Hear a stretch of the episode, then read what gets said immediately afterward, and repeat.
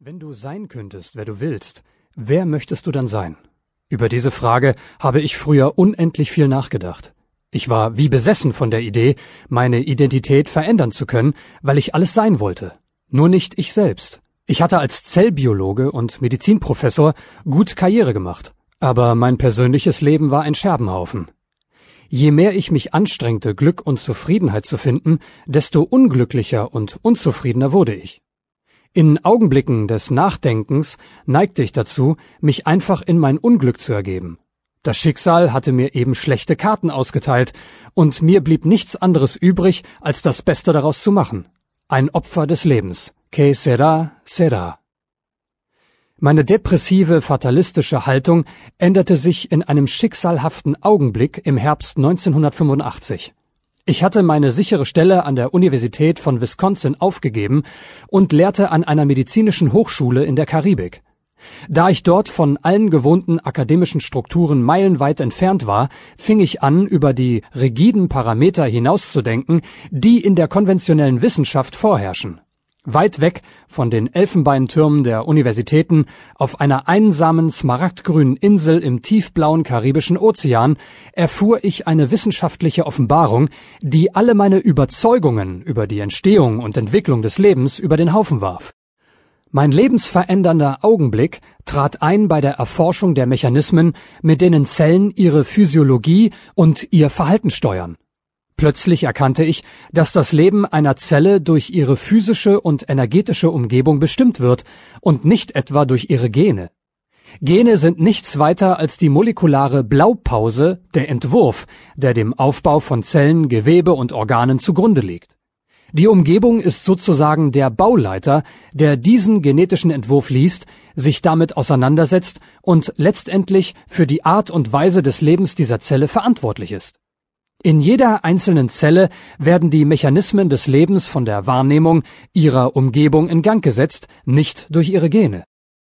Als Zellbiologe wusste ich, dass meine Erkenntnisse weitreichende Auswirkungen auf mein Leben und das Leben aller Menschen haben würden. Mir wurde zum ersten Mal deutlich bewusst, dass jedes menschliche Wesen aus ungefähr 50 Billionen Zellen besteht.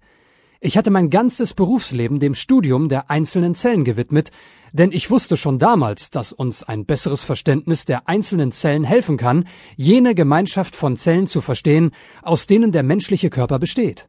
Ich wusste, wenn einzelne Zellen dadurch bestimmt werden, wie sie ihre Umgebung wahrnehmen, dann gilt das auch für uns Menschen als Billionen Zellenwesen. Genauso wie bei der einzelnen Zelle wird unser Leben nicht von unseren Genen bestimmt, sondern durch unsere Reaktion auf die Umweltreize, die das Leben antreiben. Einerseits war mein neues Verständnis vom Leben ein Schock.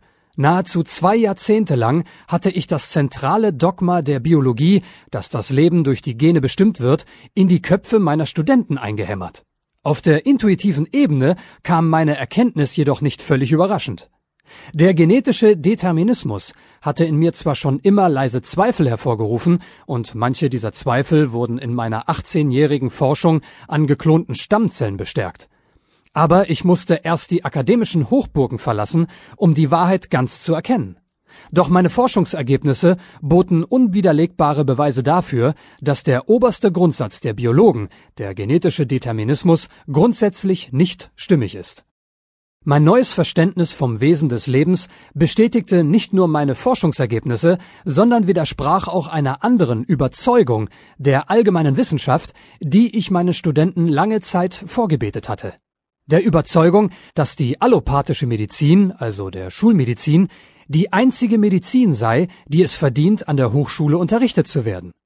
Indem ich der äußeren Umgebung und ihrer energetischen Wirkung auf die Zelle endlich die gebührende Aufmerksamkeit schenkte, schuf ich durch mein neues Verständnis vom Wesen des Lebens ein geistiges Fundament, auf dem einerseits die wissenschaftlichen und philosophischen Konzepte der Komplementärmedizin und die überlieferten spirituellen Weisheiten unserer Vorfahren sowie andererseits auch die allopathische Medizin und die Überzeugung heutiger Zeiten stehen konnten. Auf der persönlichen Ebene erkannte ich in jenem Augenblick, dass ich mich festgefahren hatte, weil ich fälschlicherweise glaubte, ein dramatisch erfolgloses Privatleben sei nun mal mein Schicksal. Zweifellos neigen die Menschen leicht dazu, leidenschaftlich und zäh an falschen Überzeugungen festzuhalten